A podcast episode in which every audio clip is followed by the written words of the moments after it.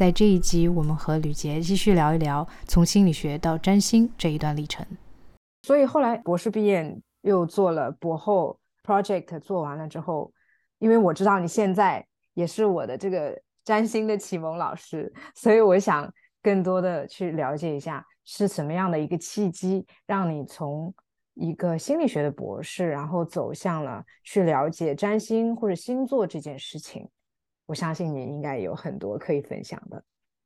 哎，其实一个题外话哦，就是因为前两期我做了一期跟坤的这个节目嘛，因为我我也跟他聊到占星啊、星盘这些东西，他就跟我讲，哎，为什么一个？因为他是不信的，他他是认为这是一个迷信的东西。我我非常可以理解他。后来他就问我，呃，你你为什么？一个心理学，你读心理学，读读读完博士，你为什么会相信这个东西，或者是选择把它作为一个嗯你的某一种选择，某一某一种相信？然后我就跟他讲说，我整体来讲其实就是对人好奇，对人的行为好奇，对，就是我我有这个问题，我有这个嗯 question，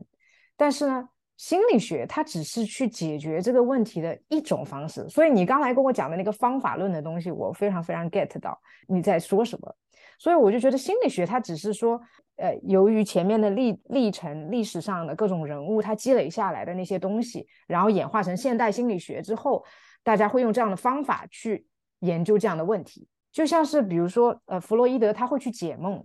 解梦他有实证吗？其实。也是他的一一些一些 interpretation，还有另外的一些 linguistic 的，他他会把文化和语言再再结合在一起。就是每一个 psychologist 本身，心理学家本身，他其实就是有一套自己的学说去解释人的行为。我想星占星，我就跟他讲嘛，我说占星其实就是那一套从以前遗留下来的一个。有一定历史沉淀的另外一套去解释人行为的学说，我是这样跟他讲，所以我选择相信，是有一点点跟你的类似吗？嗯，蛮类似的。不过我想我可能对于，嗯，因为我就是对于方法学有非常非常多话要说，所以呢，我其实自己做了一个比较，现代的科学心理学和呃占星学他们之间有什么呃可以。互相补足的地方，就是有一些有有很多话要说。可是呢，我决定就是还是从我是怎么开始接触占星说起，然后在这个过程当中，我再把就是我的感受，嗯，好描描述出来。然后也许到最后的时候，我们再来讨论一下，到底为什么作为实证科学训练出身的心理学家，最后会觉得啊，占星真的是一个非常有意思的东西。嗯。好的，洗耳恭听。刚刚在提到就是我找教职的时候嘛，不太顺利，所以呢，大概我找了两年。那大概在第二年开始的时候，我也就是等于说我已经找了一年了。那也对于啊这个台湾的呃学术市场比较了解，就是大概可能还有什么学校会有缺啊，那可能我的机会大不大什么的，这些我大概心里有一个底。那那时候我就觉得啊，机会大概是不大了，可是。还是想要试试嘛，因为就是觉得啊，至少就是要尝试到底，那放弃才会觉得对得起自己吧。所以我那个时候大概就是处在一个还想要继续尝试，但是觉得成功的机会不大的一个状态。所以我觉得啊，我还有一年的时间，我可能可以做些准备，就是这个准备可能是很多面向的，有一些部分很大的部分其实是心理层面的准备，就是到底我该怎么办，就是心态上。对对，就是如果我。不再走学术了，我能怎么办？这这这个心理建设上不的部分啊，不算是问题。那另外一个层面是比较实际层面的，就是那如果呃我不做学术，不做研究了，我可以做什么样的工作？那我这个人就是因为那我也不一定要做心理学相关的嘛，我甚至也可以完全转行啊。那我这个人到底适合做什么样的事情？所以它比较像是一个职涯探索的一个很实际层面、策略面的问题。嗯，所以。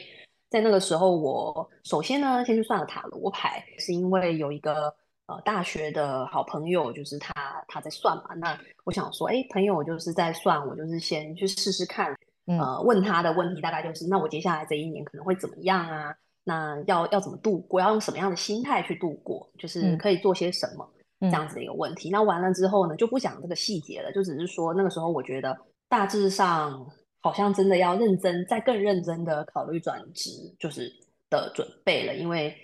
就是反正算出来的结果也是转行的几率大了。简单说，结论就是这样。那所以我就又在思考了一阵子。那那时候我做的一个比较大的改变是，呃，接下兼任老师的工作，因为我原本一直都觉得教学和研究是互相冲突的，因为他们就是会占用到时间嘛。所以如果一旦开始教学了以后，研究的时间就会减少了，那你呃写写 paper 的时间啊什么的就会不够。那当然那个 publication record 累积起来就没那么好。所以我一直都其实蛮排斥就是去兼兼教书，对，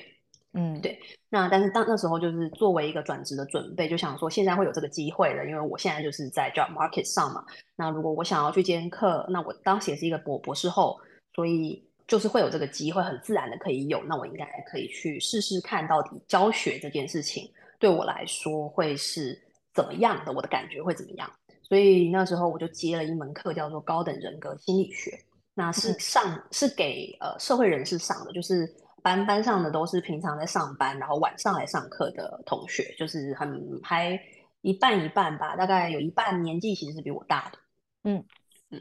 那所以我就教了这个课。然后呢，我也到了下学期的时候，就是这是一年半了的时候，就是我开始找教职过一年半的时候，我就去再请同一个朋友帮我解我的星盘，就是因为他就说啊，他就是除了塔罗牌之外，他现在想要尝试看看帮人家解星盘，说哦，我就再去请他帮我解星盘。那他是你大学的室友是吗？这个人？对，他是我大学室友，但是他是他是外文系的，他帮我解了这个星盘。里面有一个我觉得呃特别有意思的故事啊，就是会让我真的觉得天哪，就是怎么可以说的这么这么准？对，就是最用最 rough 的语言来说就是准。可是我觉得，如果是用更精细的语言来说的话，是它可以很细致的去描述我们的一个心理状态。那这个故事是这样，就是当时我问他，当然是啊，我的工作啦、职业、事业怎么办？怎么办？这样，嗯，那他就呃看了一些呃工位是和呃工作事业有关的。那时候他说，就是哎呀，你的这个事业宫的宫头是切在母羊座的，所以呢，对你来说，就是事业这件事情，因为一般事业其实讲的不是呃工作的内容，就是不是你 day to day 在做什么，那是另外一个工位在管。但是事业工讲的是你在这个社会上的形象，你想要在社会上被别人怎么看待，就是别人的眼光的这个部分，还有你在社会上的位置。然后他就说：“哎呀，母羊座就是这个比较我行我素，所以他其实呃表示说你在事业上其实不太在乎别人怎么看你的，可是呢，你很需要一个属于你自己的东西，而且这个东西要和你的名字连在一起。那所以你喜欢的是。”把它创造出来的过程，然后这个东西和你的名字连在一起，告诉世界说这是我的，然后就好了。接下来你也不会想要再去发扬光大，或者是去到处宣传，告诉别人。其实别人怎么看这个东西，有点像，对，会吗？就是嗯嗯呃，我觉得有点像。可是有很多在写 paper 的人，他们其实会很希望别人看到他们写的 paper。然后对，一直去推广自己的东西，但是我就不是这个样子的，嗯，对，所以我的部分就是好，我把那个东西做出来了以后，嗯，我也不会别人怎么看，我不是那么在乎。然后如果别人觉得这东西很好，那我当然也是很高兴，我就觉得 good for you。但是如果别人觉得这东西不好，我也觉得啊无所谓。所以，所以某种程度上，这个在学术界当然会有一些，嗯，算是 hold back 吧，因为。呃，其实你还是要去推广的，对你还是要去推广。越多人知道你的东西，越多人 cite 你的东西，那你的发展就是会越好的。可是，在这方面，也就算是我不擅长也不想做的部分。嗯，那但是因为我这个朋友他不是学术界的，就是他大学一毕业，呃，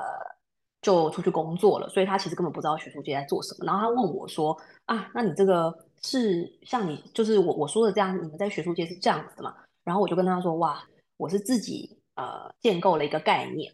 然后呢，这个概念是等于说在我之前没有人做的嘛，那我把它做出来了，就我把它创造出来，然后我发了第一篇 paper，那个 paper 上的 first author 第一作者就是我的名字，然后呢，标题当然就是我所就是做的这个概念的名字嘛。那那个东西作为就是你想要的。出版物出存在之后，完全就是他刚刚所描述的那个状态。嗯，就是我把它做出来了，我的名字跟跟这个东西连在一起，我告诉了这个世界说这是我的，它就会一直存在在那里。那它存在在那里之后，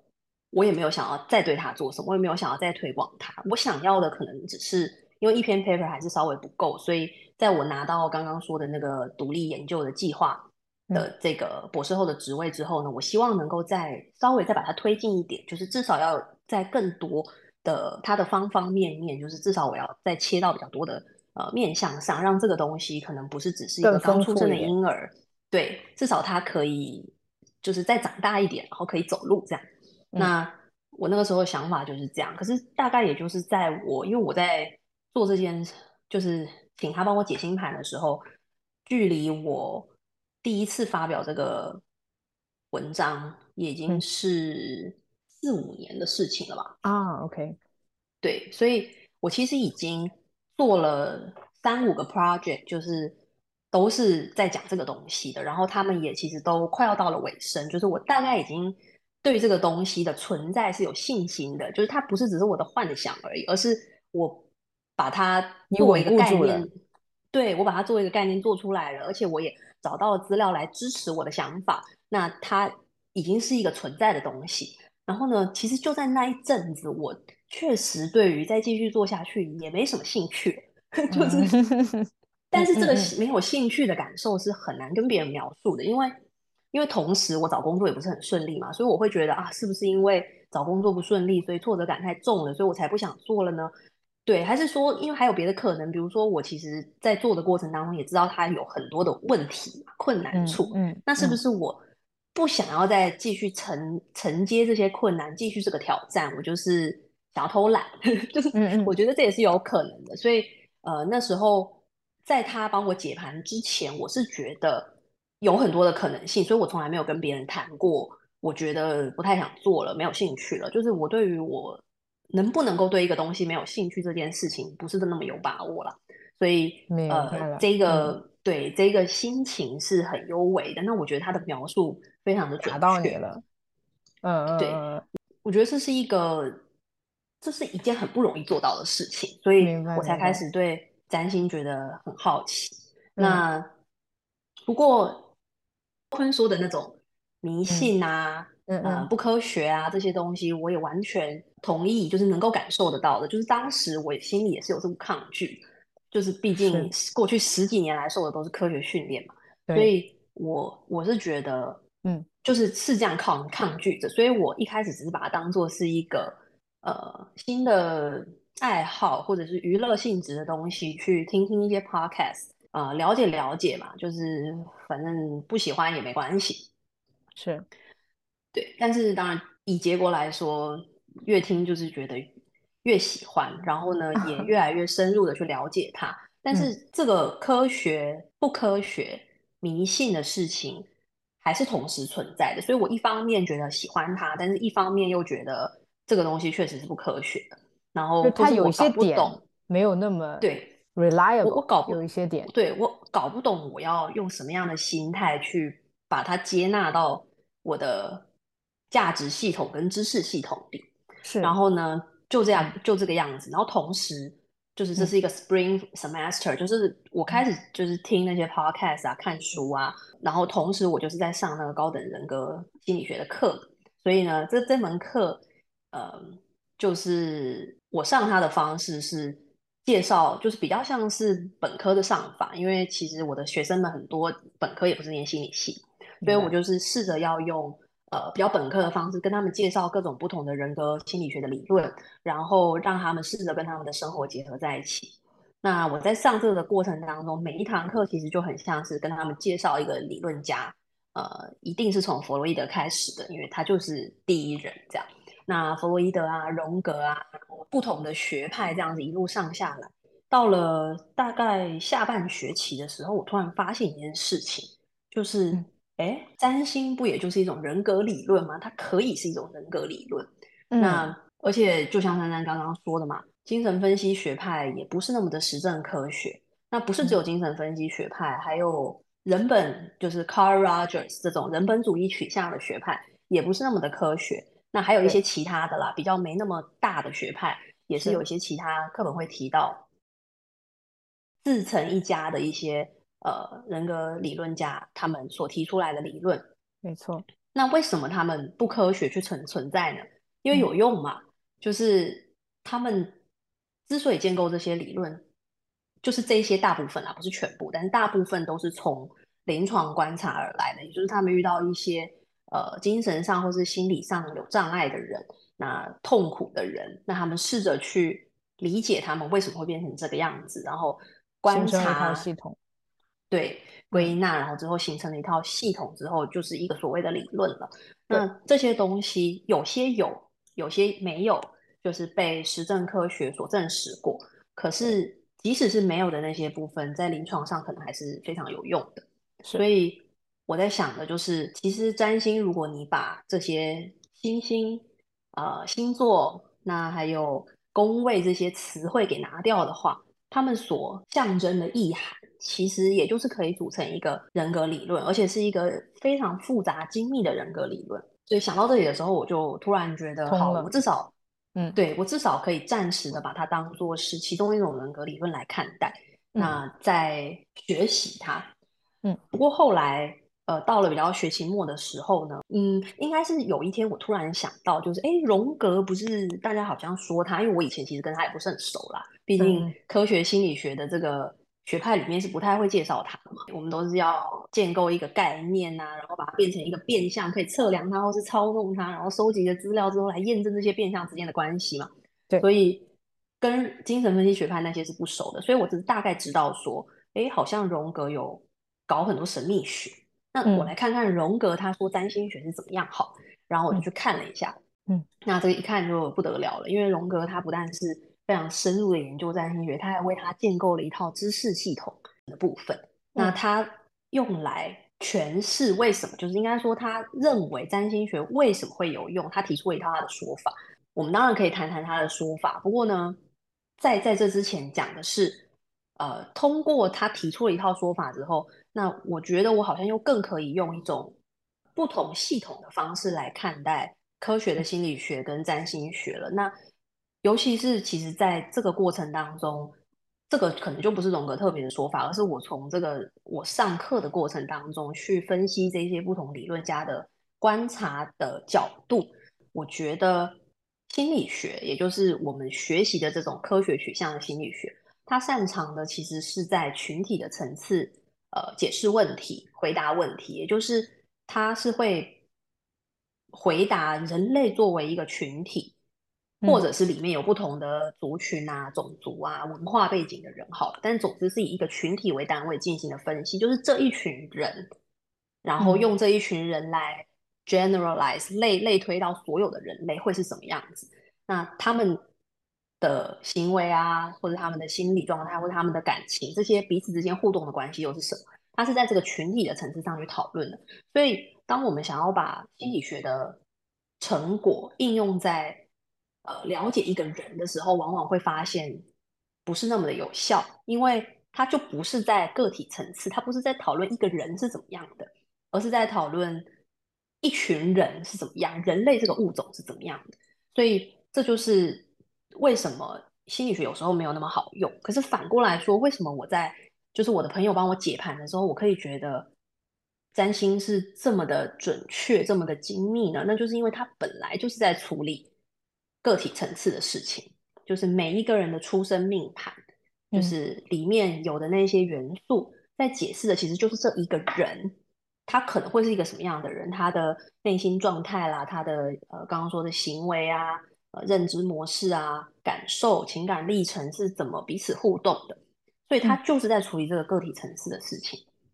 嗯所以两者其实是不擅，就是怎么讲，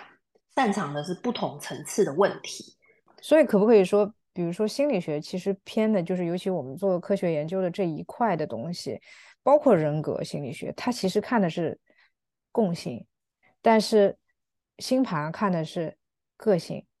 可以这样讲吗？呃，珊珊说的我是大致上是同意的，就是心理学比较擅长处理的是共性，那占星学比较擅长处理的是个性的这嗯个不同，就是不同层次的问题嘛。嗯，呃，用比较简洁的话就是帮我整理了。我想要补充说明的是，他们只是各自比较擅长，所以并不是互斥的。那以及以及，如果我们反过来问一个问题，就是我们有没有可能把占星科学化这样子的问题的话，也许能够更好的说明这个这个，我认为他们各有擅长的呃这个论点。也就是我认为占星，要不然跟听众科普一下好了。总之呢，三星里面有四个最主要的成分。第一个呢是行星，那行星它象征着象征的是，嗯，我们心理能量所投注在的经验面向，也就是哦，它可以是比如说沟通、学习、表达的面向啊，或是家庭的面向，或是你的感情面向，不同的经验。第二个呢是星座，就是。这些刚刚说的心理能量要投注在这些经验面向的时候，会用什么样的风格来呈现？就是十二星座，黄道的十二星座就是十二种不同的风格。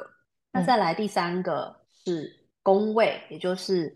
有十二个宫位，表示的是生命领域，就是刚刚说的这样子的一个投注心理能量的风格，会特别明显的投注在某一个人的哪一个生命领域。然后最后呢，是行星之间的相位，也就是刚刚说的这个心理能量，他们彼此互动的关系是什么？所以其实我讲出了这四个成分，它就形成了一套理论嘛。所以这个理论也就是适用于所有人，对所有人来说，这这四个就是这个系统所想的这四个东西，就是每个人都有这四个部分。嗯，所以它其实也是有共性的成分的成分，可是它更擅长的是个性的成分。那这个意思是说，因为我们有十颗星星，最主要的也就是太阳、月亮，然后还有除了地球以外的八大行星。第二个呢是呃星座有十二个，那宫位也有十二个，所以光是这三个前三个成分的组合可以至多有，其实不到，真的不到，但是你可以最简单的去算，就会是十乘以十二乘以十二，一千四百四十。可是实际上不会有一千四百四十，因为有一些组合是不会出现。但总之呢，一千多种的这些组合。要怎么做科学分析呢？就是嗯嗯嗯，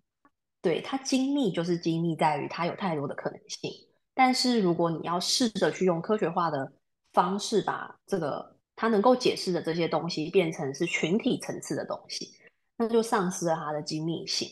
这些所谓我们看重的、觉得有用的这个精密的地方，反而会变成你用科学方法的话，反而就会变成 error variance。也就是在做统计的时候，想要试着去除掉的误差项。我不是说占星是没有办法科学化的，可是占星科学化就好像，呃，我大概明白，就是说根本上来讲，可能是这一套方法和这一套逻辑和建立现代心理学的那一套科学实证方法的逻辑本身不相投吧，所以你不能用现在那个框去套它。所以把它所谓的科学化，就是说把现在的那个框，你套我这个框，不好这样套。但是你可以把它称之为不科学，但是不代表它没有系统，没有它的理论。对，其实我想要说的是，你要套也是可以套的，但是你套了之后就丧失了它的价值，就是你反而让它变得没有价值了。那我我想要就是回应珊珊说的这个呃。不同的逻辑到底是不同在哪里？那这时候我们就是因为到目前为止最在这件事情上讲的最完整的，我想还是荣格吧。就是他，因为他同时也是一个心理学家嘛，所以嗯呃是他在这这件事情上面提供了呃占星学的一个可以说是缩帖，但是你也可以说是一个出口，因为这个有时候是端看你相不相信，也就是提出了他提出了共识性的这个理论或者是原则。那相对来说。科学所遵循的就是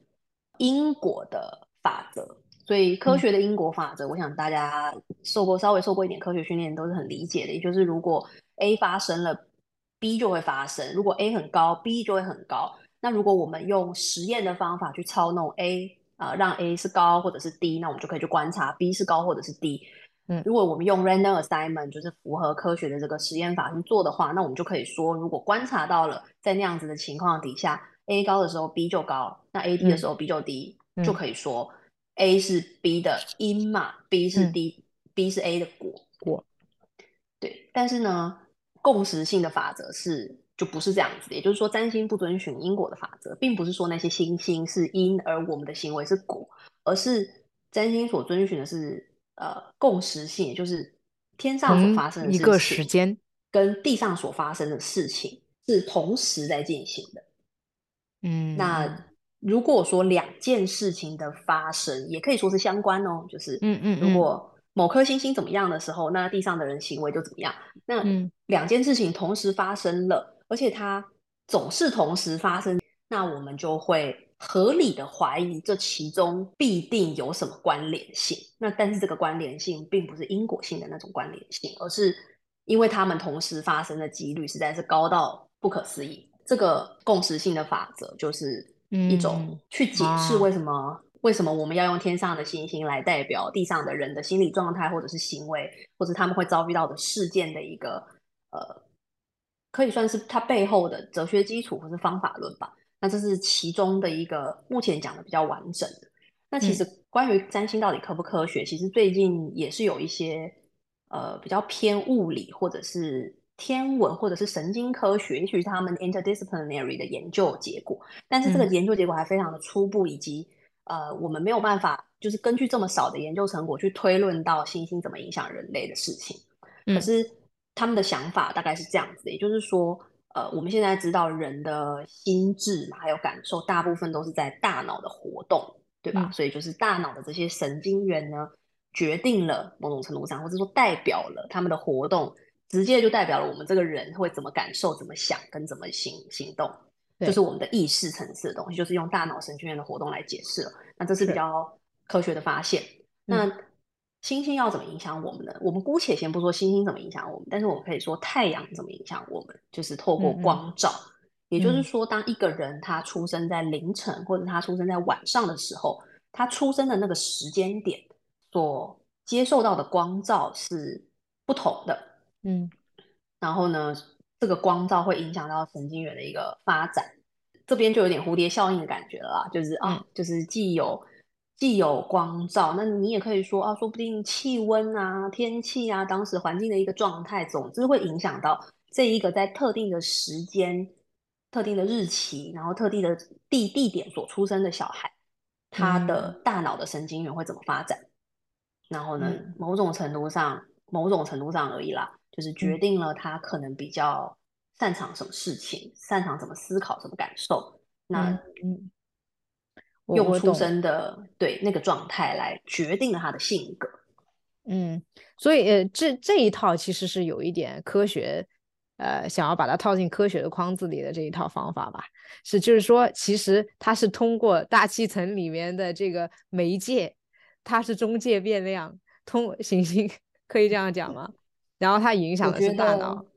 但就是这一套说法其实是符合这么一个，是想要用这么一个方法去解释的，但是这也是他的某一种解释方法了。对，某一种解释方法。然后就是我刚刚一开始说的，他其实就他的证据并没有那么多，他只是某一种可能的说法。而且我觉得想要跟大家特别提提到的是，其实很多所谓的科学理论有时候也是会做这种滑坡式的推论。那是对对对，当然。对比，比如说，呃，不同文化的人就会有不同的基因，哎，这样是不是会攻攻击到某某一些人的研究？我知道，对，就是从一个你吃的饭吃的什么样的，啊，对，就是你从一个很高的层次开始推测，然后到了一个非常 biological level 的事情，就是在这样子的一个巨巨大的过程当中所进行的推论，其实它的每一个层次的步骤。都是需要蛮多科学的证据来呈现之后，我们才能够说哦，好，这是一个很严谨的科学方法所生产出来的知识。所以呢，刚刚所讲的这个光照影响到人类的性格的这种说法，它其实也是更大的滑坡，就是大家想成这样就可以了。对，就是啊，宇宙影响了，对，影响了你的细胞，大概是这样。嗯，那我代替这个。普通就是认为占星是迷信的人问一个问题啊，这个因为这个也是我去跟别人聊这个东西，别人会立刻问我的一个问题。我我我觉得你可能也会受到这样的问题，就是在同一个时间点出生在同一个地方，他会就是同一个医院嘛，他出生一批小孩，那他的心性是否都是一样的呢？如果这这么讲的话，嗯，你有遇到过这样的问题吗？当然，一开始就遇到了。对，是，所以我想听听你有什么好的解释。啊，你先听我的解释啊。呃，我当时给他们解释的大概是说，他们应该出生的时候是一样的，就是心性是非常非常的相似的。由于他们是同一个时间点、同一个地方出生的，但是由于他们的家庭，呃，父母不一样，然后他的整个家庭的父母做的事情怎么不一样，然后还有他。个人，因为个人他决定了他的一个呃，就是风格之后，他不代表他展现这个风格的方式是一样的，所以他还是会活成不一样的人生。我是这样讲的。嗯，珊珊这个果然是受了良好的心理学的训练。就是 你是怎么讲的？等一下，我先那个回应一下，就是你你把这个呃先天后天的这个底背非常完美的融合在这个回答里。因为排除他们回答方式，对你的回答方式其实就跟有人问说：“哎，就是同卵双胞胎，他们基因不是一样的吗？所以他们就一模一样嘛？其实是一样的回答方式嘛，就是他们在出生的时候带着一些共同的条件出生了，那些共同的条件确实是相等的，是共同的。那所以我们在这里可以稍微做的一个区别就是呢，假设不是同卵双胞胎，只是在同一个时间。对，同一个医院，同里面出生了，那他们首先身体条件是不一样的，因为他们不是同卵双胞胎嘛。嗯，是。所以即使他们的心性是确实有一些呃类似的预设，但他们的身体条件首先就不同了，所以他们能够回应一件事情的方式也会受到身体条件的影影响，也不是只有受到他们的先天星盘上面的性格啊的影响。所以，首先身体条件就不同。那后来就是，所以这些都是先天的东西，身体条件也是先天的东西。星盘，你的出生时间、地点也是先天的东西。那你的家庭环境嘛，其实你也可以说是先天的东西啦，因为它怎么说呢？是可以呃，假设一卵双胞胎吧，就是，反正总之你生下来就在这个家庭里了，所以你没得选的。那只是说。生下来了之后，你跟这个家庭的互动，那这是后天的东西了。就一一对异卵双胞胎，他们的身体条件不同，他们的星盘可能非常的类似，但是他们的父母可能就会用不同的方式和他们互动。因为有首先有可能他们的性别不同，因为他们是异卵。再来有可能，即使他们的性别相同，父母可能也是会有一个谁是姐姐，谁是妹妹，或者谁是哥哥，谁是弟弟的这种想法在里面，所以让他们互动的方式就会不同了。那这个后天的部分就会慢慢的，就是和他们先天的这些条件互动，那最后他们就会长成了不一样的人。对，而且这些都还不谈他们自己的选择，不是吗？嗯，就是关于人到底有没有自由意志的这个问题嘛。我想，其实也许很多抗拒算命的人，或是抗拒解星盘、占星学这种比较神秘的事物的人，是因为会觉得人是可以决定自己，对，想要怎么样的，他可以做选择的。那现代的心理占星学其实也完全同意人是有自由意志的，而且会认为，在你被给定的这个先天的条件下，就是包含了刚刚所说的这一切嘛，你的家庭啊，你的身体条件啊，你的星盘，你的心理条件，嗯，那那些条件，或是对。对，就是所有的这些还有大大环境的条件吧，文化、社会什么这些的，呃，这些所有的条件之下。你还是可以在其中做你想要做的选择，而且你的任务就是要在这些条件底下去完成星盘告诉你的你这一生的功课。那那个功课，它是在一个抽象的层次上。如果星盘非常类似的人，那他们在抽象的层次上那个功课可能是类似的。可是具象化、具现化在生活当中之后，它所变成的一个很具体的。你的议题、你的心理问题、你想要在生活中解决的事情，就不会是一模一样的事情了。就是它可以用不同的方式来展现。是，明白明白。对对对，好，这个问题被完美的解答了。是，比较好奇的是，比如说你后来就是慢慢慢慢的，当时教课，然后。其实你是在看了一些心理学书啊，有 personality psychology 的那些东西之后，啊，对自己有所触动，然后把再把荣格的一看，就是更能够接纳占星这个东西了，对吧？对的。所以，嗯，他对你接下来的道路有什么样的影响呢？我觉得不管怎么说，它总是是一个有用的工具，就是无论我想要把它。发展到什么程度，就是在我的职涯当中扮演什么样的角色？我觉得嗯我应该会一直都认为它是一个能够在个体层次，就是帮助一个人去理解他自己的心理状态的一个很好的理论系统。嗯，所以我会让他一直扮演的一个角色，会是我生活中很重要的一个部分吧。嗯因为我知道你就是呃离开了之前那个博后的工作之后，现在等于还在一个探索的过程中嘛，在同时也在学习啊、星盘啊等等，所以接下来的一个具体的生活选择，你还是跟你原来一样，还是给自己啊、plenty of time 更多的时间，然后去慢慢尝试到那个最合适自己的那个 chapter，是这样子吗？老实说，三十岁以后开始没有办法再只想一年内发生的事情。是，嗯，对对对，因为会会觉得时间比较时间比较少了吧？嗯对，嗯然后还有就是你也开始呃有年龄的这种焦虑感了。是吧？至少有挺挺有有挺有一阵子是有的，可是嗯，我也不觉得我变了，就是比如说变成变成 goal 呃 oriented 的了，嗯嗯，对对对，嗯我觉得变变不了的，变不了，因为我对对，的心这变不了的，嗯，对，嗯变不了了。但是我确实会开嗯始想一些比较长远的事情。那我觉得这嗯里就是蛮适合用一个心理学的理论叫做 control level theory 来解嗯释的，就是越长远的目标呢，我们就让它越抽象，然嗯。后呢，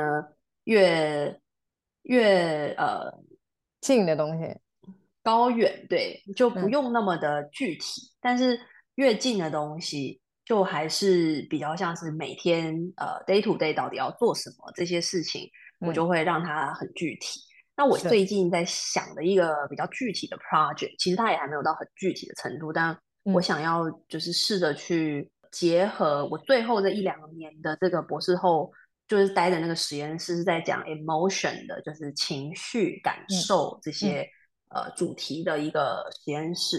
因为怎么讲，我当时其实没有打算很认真的做 emotion 的研究，呃，所以我不会，因为我原本有我自己的 re research program 嘛，所以我并没有想要说哦，我要改做 emotion，我要变成一个 emotion research，我没有，所以我比较像是呃一个学习的人进去那个 lab 里面学习，那所以学习到了蛮多呃现在很很 recent 啊前年的这些研究嗯成果，觉得很有趣。那其嗯中一个让我最感兴趣的是一个叫做 emotion granularity 情绪力度这样的一个概念。那它简嗯单说就是，如果你对于情绪能够越精准的去描述它，就是你可以区分啊不同种类的负面情绪是怎么样子的不同。那你可以知道说自己在某些情境下面感受到的不舒服是哪一种。哦，当然正正向的情绪也是了。就是如果你能够越精细的去区分这个情绪的感受的话，那对于你要怎么去应对那个情况就会越有帮助。那其实我嗯相信也会对于你了解自己是个什么样的人，认识自己想要什么，这些也会很有帮助。所以是我比较想要对嗯朝向这个这个方向去呃嗯，OK OK，做一些整理吧，做做一些工具什么的，就是来用一用。啊，OK OK，那嗯我有没有嗯办法设计一个工具，可以让人们在生活中能够练习这个情绪力度的东西？所以它比较是设计一个工具包吧，这种感觉。对。那你觉得这个工具包你会是需要去发表它的吗？还是更偏向于就是 apply？应该就是 apply 吧，拿来用的，就是啊希望、OK，OK 呃可以就是不管跟大家分享啊，用还是啊，对对对对 OK 对 OK，对好的好的，到时候我报名做你的啊、participant，我我非常的嗯赞同，就是你说的这个 granularity 的这个这个理论，挺有。对啊，其实我觉得我们那个担心跟这个也是很类似的嘛。其实你也是是在试着用这个系统去更精细的描述自己的心理状态，只是可能不局限在 emotion 啊。那我觉得 emotion 吸引我也是因为它特别的抽象嘛，难难以描述。然后其实大家的经验都很主观，都不太一样的，所以对，呃也还蛮蛮少人做这些东西的。所明白明白，对对对，我就觉得啊，其实是可以试试看。对，都归好的于一个地方，都是类似的东西。嗯嗯嗯，期待这个应用工具能够真正的推出来，我我愿意出一份力。嗯，不管是 idea idea 上面的，还是嗯做做这个 test 方面的都可以的，没有问题。好好好的一定在找你。好，太好了，太好了，非常非常高兴能跟吕杰有这么一个很深入的谈话，还是很期待下次再跟你聊一些其他的话题，好吗？没问题啊。好的，那我们今天的节目就到这里啦，感谢吕杰来我的频道做客，我们下次再见，拜拜。拜拜。